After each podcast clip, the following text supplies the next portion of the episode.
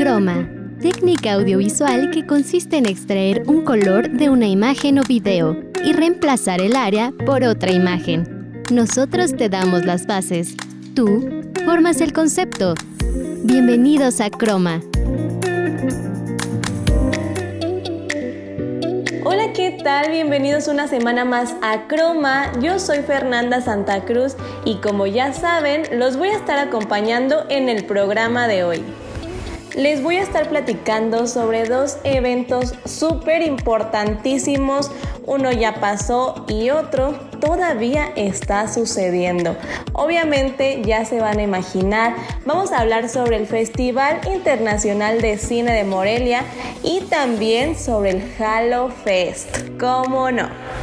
Así que pónganse cómodos y espero que disfruten porque les voy a dar muchas noticias, les voy a platicar mi propia experiencia y demás. Así que vamos a comenzar primero que nada con el Festival Internacional de Cine que de verdad es una experiencia padrísima para todos los que somos cinéfilos, fans de algunos actores y actrices que vinieron o simplemente personas que les encanta andar en ese rollo, porque también se vale, obviamente. Y bueno, para platicarles un poquito sobre este festival, es considerado como uno de los más importantes de toda Latinoamérica ya que busca impulsar y apoyar a los nuevos talentos mexicanos, aunque obviamente también presenta películas extranjeras y demás. Este año el festival inició la edición número 21 y empezó el día 20, que fue viernes, y termina el 29 de octubre, que va a ser domingo. Así que si todavía a estas alturas no han ido, los invito a que vayan porque más adelante les voy a decir a quiénes se pueden encontrar en estos días, así que les conviene, la verdad. Y bueno, ahorita que estamos hablando de cine y todo este rollo, ¿qué les parece si vamos a escuchar al profe Remy que nos va a platicar sobre una serie? Para maratonear.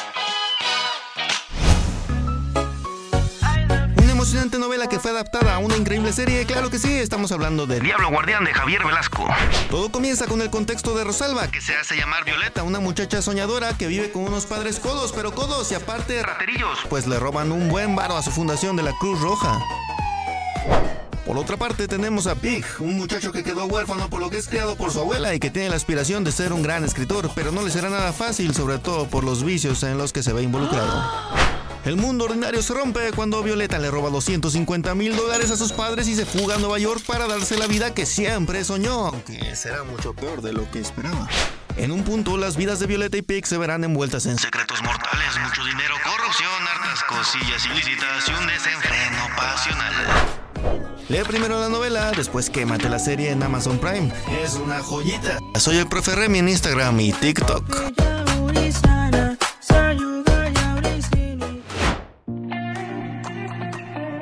Muchísimas gracias por la recomendación y bueno, pues ahí la tienen. Si aún no han visto Diablo Guardián, ¿qué esperan? La verdad es que a mí me atrapó eso de la historia, se me hace como que me va a tener ahí entretenida un buen rato, así que me voy a dar la oportunidad de verla y espero que ustedes también. Y bueno, vamos a continuar hablando sobre el festival. Ya hablamos de esta serie. Ahora vamos a platicar sobre películas que se presentaron. Obviamente fueron un montón, entre ellas largometrajes y cortometrajes, pero me gustaría resaltar como las más pedidas, las que la gente se fue a formar desde horas antes para conseguir boletos.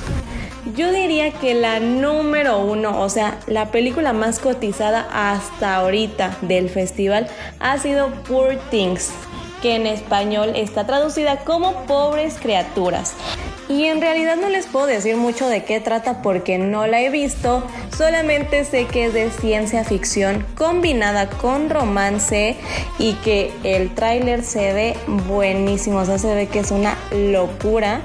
Y bueno, pues tendremos que esperar porque apenas estrenó en el festival.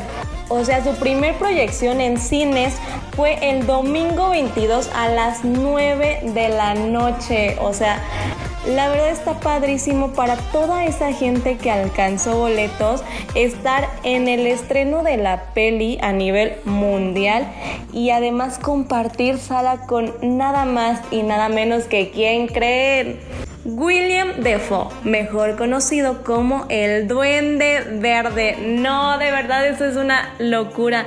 Yo estuve ahí, se los juro, yo el domingo estuve ahí y súper amable, se tomaba fotos con todos, les firmaba sus playeras, sus pósters, sus gorras. Desgraciadamente no alcancé boletos, o sea, miren, les cuento. La preventa de los boletos inicia dos días antes de la función. Si no alcanzas, puedes ir ese día que vaya a ser la función a las 10 de la mañana que abre Cinepolis y ver si liberan algunos boletos para que los compres ahí directamente en caja. Así que bueno, yo no alcancé dos días antes, dije bueno, pues me voy el domingo a las 9 de la mañana, me formo un ratito porque seguramente va a haber fila y pues ya, los compro. Bueno, corte a domingo yo estaba a las 8, no a las 9, me fui desde las 8 y oh sorpresa, había gente formada desde las 6 de la mañana. Cuando vi eso dije, ok, mis probabilidades están disminuyendo. Y bueno, para no hacerles larga la historia, en el momento en el que yo llego a caja y les digo, ¿me das dos entradas para Poor Things? Me dicen, ya no hay. Y yo así de, ok, muchas gracias. Y pues me retiré con dignidad, pero dije, bueno, voy a venir en la noche de todas formas porque no me voy a quedar con las ganas de verlo. O sea, qué padre, de verdad yo siempre había sido su fan, entonces verlo ahí en vivo y tenerlo a unos cuantos centímetros de mí fue una experiencia padrísima y estoy segura que más de alguno de los que me está escuchando también estuvo ahí y puede confirmarlo. Pero bueno, siguiendo con las películas que estuvieron, también se presentó Ex Maridos, Perfect Days, que también fue muy cotizada porque sacaron los boletos súper rápido. También estuvo la película de Todo lo Invisible, donde obviamente estuvo la queridísima Bárbara Mori, entre muchas otras más. Pero bueno, ¿qué les parece si vamos a un pequeño corte y en un momento regresamos? No te despegues que estás escuchando Croma. No te desconectes, en un momento seguiremos con más, aquí en Croma. Continuamos. Recuerda que estás escuchando Croma.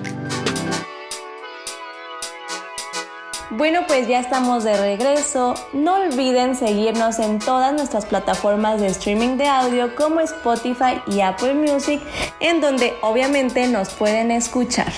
Y ahora vamos a continuar un poco con lo del festival, obviamente, porque yo sé que están esperando que yo diga, bueno, ¿y quién vino o quién falta por venir?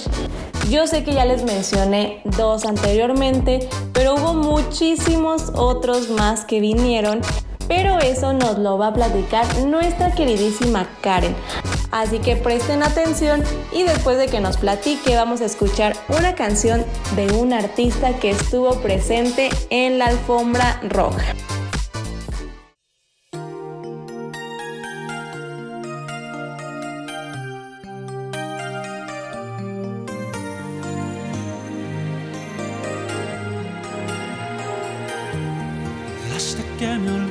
Voy a intentarlo. No habrá quien me seque tus labios por dentro y por fuera. No habrá quien desnude mi nombre una tarde cualquiera.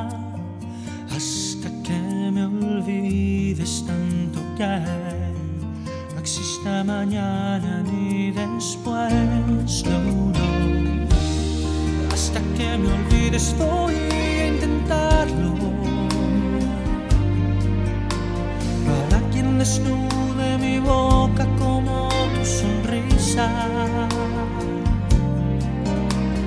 Y voy a rodar como lágrima entre la llovizna.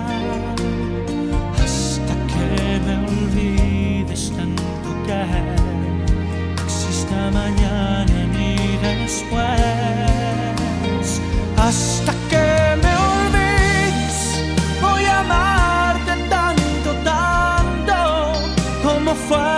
entre tus brazos.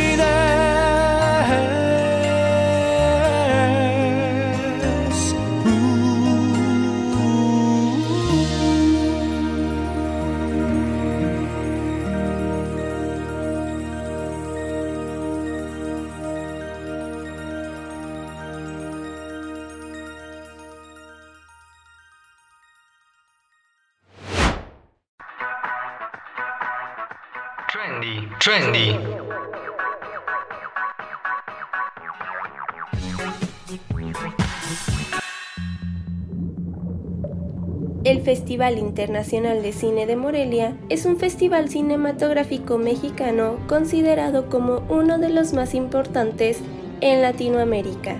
Es el único festival de cine en México cuya selección oficial en competencia es exclusivamente nacional. Su programación se complementa con una selección de estrenos mexicanos e internacionales, conferencias, talleres y eventos especiales del más alto nivel. Estos son algunos de los artistas que asistieron al festival. Willem Dafoe sorprendió al público. Su cariño por este festival lo trae de nuevo a tierras mexicanas y la proyección de su nueva película. Miguel Bosé también emocionó al público con su presencia, al igual que las demás personalidades destacadas que desfilaron en la alfombra roja, como Rodrigo Prieto, Eugenio Caballero, Stephanie Sigman, Juan Pablo Medina y muchos más. También asistieron a una alfombra roja los actores Alexis Ayala, Darío Yazbek, la actriz Natalia Solian y el director Fernando Frías, presentando su nueva película llamada No voy a pedirle a nadie que me crea. También estuvieron presentes Esther Expósito, Bárbara Mori y Daniel García Treviño en la alfombra roja de la función especial de Perdidos en la Noche, película dirigida por Amat Escalante. Yo soy Karen Sánchez y esto fue Trendy.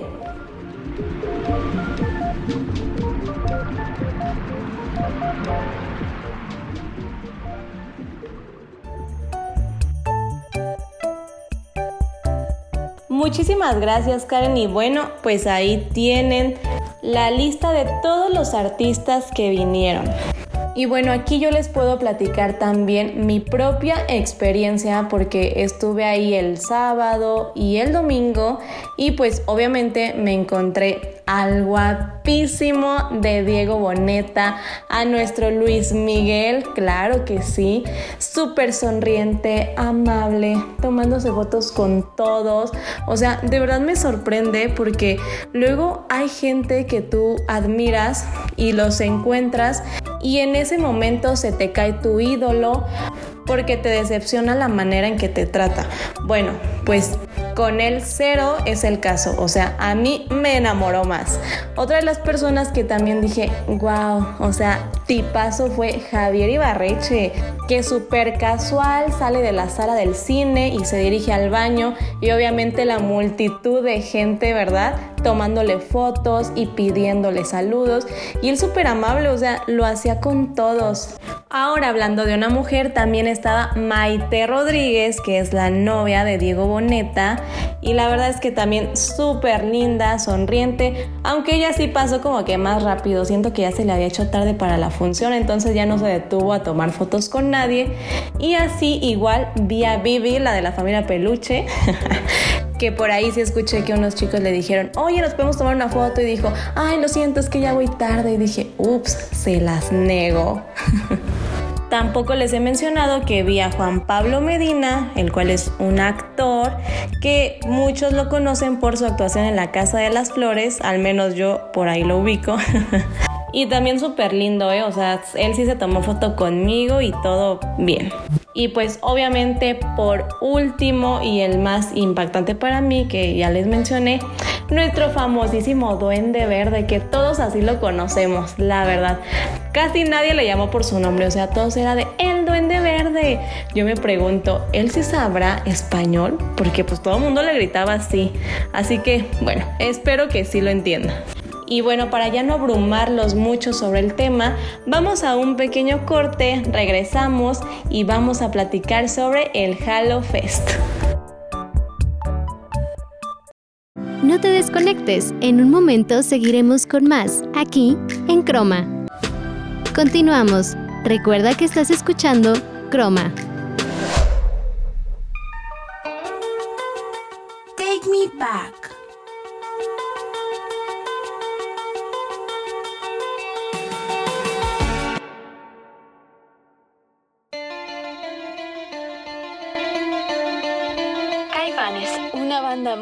Famosa reconocida en el rock en español en los 80s.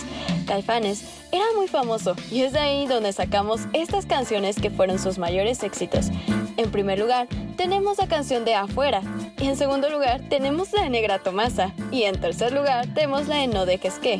Pero en el último lugar, pero no la hace ser la menos importante, es la de Vientos. Yo en lo personal conocí a Caifanes por mi papá y su gran amor hacia el rock en español. ¿Ustedes cómo lo conocieron? Tal vez ustedes también lo conocieron también por sus papás, o tal vez ustedes los que nos están viendo son de la generación de mi papá y tal vez crecieron viendo o escuchando esa música cuando estaban en su juventud. Lo cual también puede ser cierto porque mi papá, por lo que me ha dicho y me ha contado, él solía escuchar esas canciones en la preparatoria. Pero bueno, qué agradable tema y qué agradables canciones, ¿no? Y qué buenos recuerdos dan, ¿no? Bueno, me despido. Soy Alexa y esto fue Take Me Back.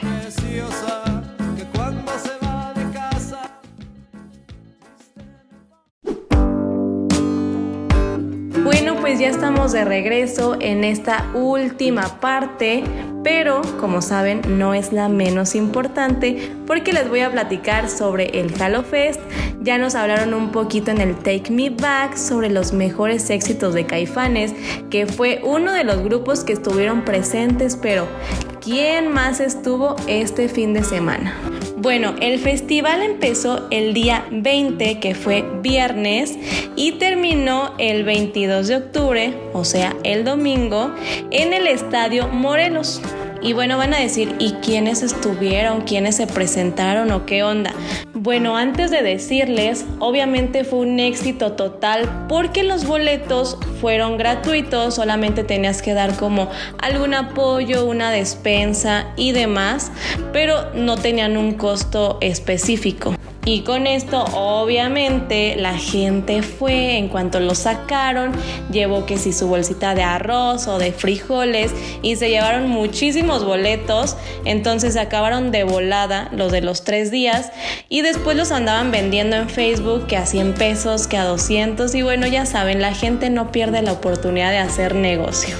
Y ahora sí, para hablarles de quienes estuvieron, el día viernes abrió el Tri, que fue un éxito total, o sea, el estadio lleno.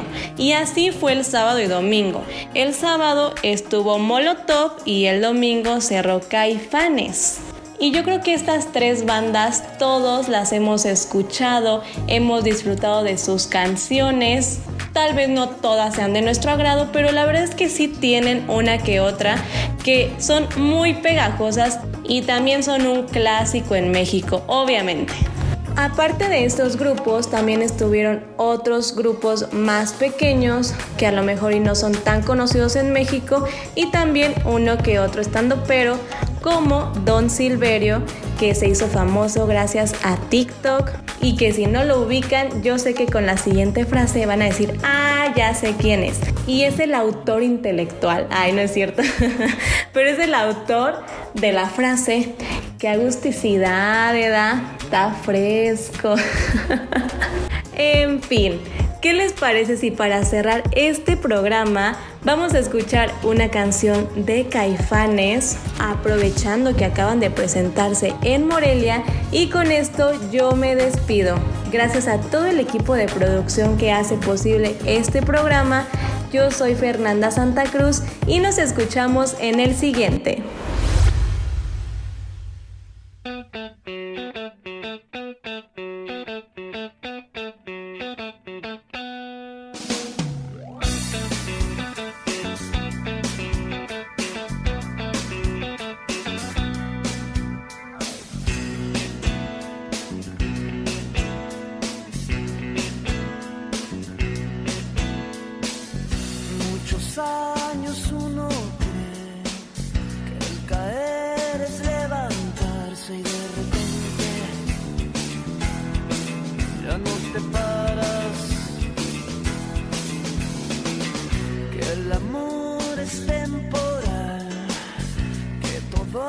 puede pasar y de repente estás muy solo.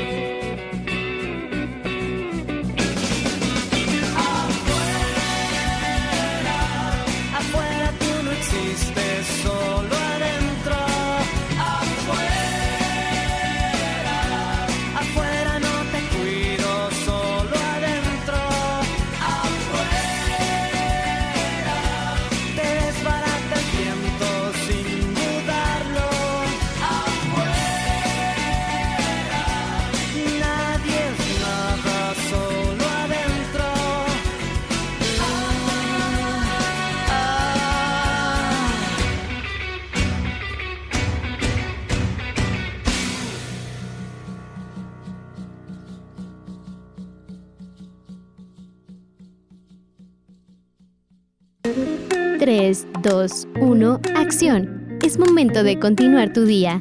Te esperamos la siguiente semana aquí, en Croma.